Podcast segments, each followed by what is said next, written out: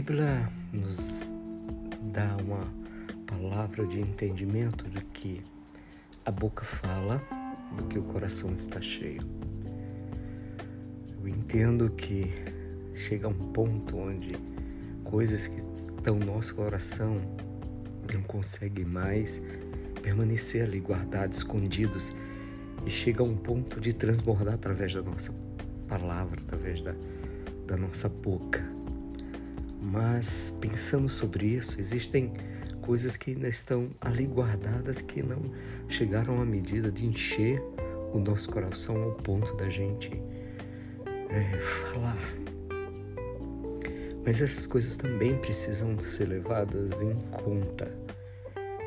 Então, que nós possamos clamar ao Senhor para que Ele venha sondar o nosso coração e ver se existe alguma coisa má dentro dele, como fala o Salmo 51.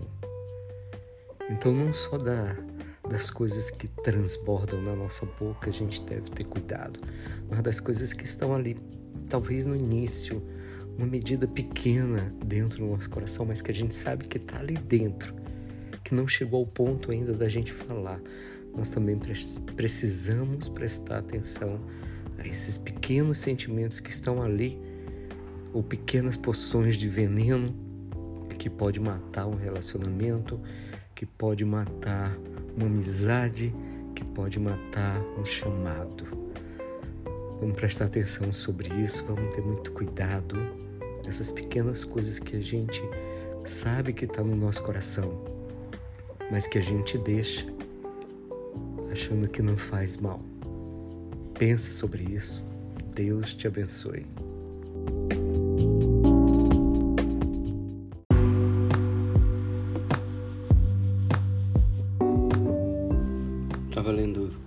Livros aqui do Pastor Code, Marcos Souza Borges, A Oração do Justo, e eu me deparei com esse ah, com essa parte do livro que eu gostaria de, de ler e trazer para junto das minhas meditações, que fala sobre relacionamento, relacionamento já que nós estamos é, trabalhando acerca dos quatro níveis de obediência. Eu achei muito pertinente também trazer e compartilhar com vocês esse, esse, essa pequena parte desse texto aqui, desse livro, que diz assim: relacionamento é, por definição, bilateral. Isso é genuinamente possível através da confiança. Confiança não cai de paraquedas, mas precisa ser construída e depende não apenas da nossa fé no caráter de Deus, como também da nossa credibilidade. É necessário mais que acreditar vagamente. É indispensável ser confiável. Quando você é confiável, então fica fácil acreditar que os outros também possam ser. Essa fé interativa é o alicerce do relacionamento. Fé e caráter, na verdade, são elementos interdependentes. A fé sem caráter produz o fanatismo e a hipocrisia. Caráter sem a fé redunda no racionalismo. Fé e caráter, confiança, credibilidade são os pilares mestres que sustentam a estrutura nos relacionamentos. Que Deus possa estar nos ajudando a andar por fé e andar por caráter. Que Deus te abençoe, tenha um excelente dia, que essa segunda-feira possa ser uma segunda-feira cheia do Espírito Santo na nossa vida, em cada área da nossa vida, nós possamos ser dirigidos por Ele. Deus te abençoe.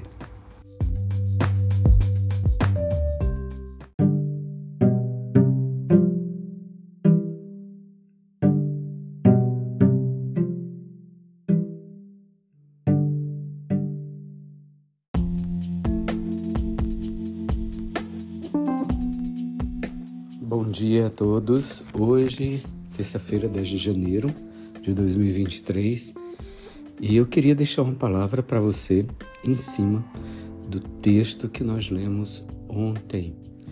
Nós temos, nós lemos o texto ontem de Lucas capítulo 17. E o versículo 1 o Senhor começa falando para os discípulos. É uma palavra para a igreja que diz: é inevitável que venha os escândalos. Por que, que Deus está dando essa palavra para a igreja? Porque o mundo, ele já é um escândalo. Em si próprio, a situação do mundo, desde o início dos tempos, por si só já é um escândalo. No mundo não existe uh, um padrão de conduta correto. Muitas das vezes a gente pode confiar nas pessoas, muitas das vezes a gente pode lançar sobre as pessoas o nosso coração, no sentido de nos entregar, porém a possibilidade ou a probabilidade de nós sermos traídos, abandonados no mundo é muito, muito grande. Existem pessoas que têm um bom coração, existem pessoas que têm um bom caráter, mas todas as pessoas estão muito propícias ao engano, à corrupção e a todas as formas de manipulação do inimigo. Por quê? elas não têm a pessoa do Espírito Santo dentro delas que pode convencê-la da justiça, do juízo e do pecado. E assim, o coração, que já é a origem, que já tem nele a origem de todos os males, se torna muito mais vulnerável e manipulável pelas forças do diabo. Então, essa palavra era dirigida para a igreja.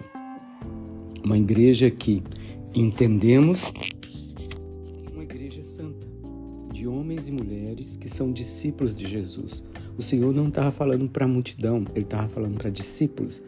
Ele estava falando para um grupo que entendia os princípios e queria viver esses princípios independente das consequências. A gente vê no, nos, nos capítulos anteriores, não só de Lucas, de Mateus e de Marcos, as diretrizes que o Senhor Deus deu para ser discípulo dele. Negar-se a si mesmo, tomar a cruz e seguir. Aborrecer os outros prazeres e até as outras alianças, para que a aliança com ele possa ser fortalecida. Por que, que ele exige isso? Porque sem a aliança com ele, não tem como nós termos aliança com outras pessoas uma aliança verdadeira, que não vai se corromper por nada deste mundo. Então, essa palavra é dada para a igreja, dada para mim, para você que somos discípulos de Jesus. Que o Senhor possa estar trazendo sobre nós esse entendimento, que nós possamos agora colocar totalmente a nossa confiança naquele que não vai nos decepcionar de forma nenhuma, na pessoa de Jesus. Que Deus te abençoe. Tenha um bom dia.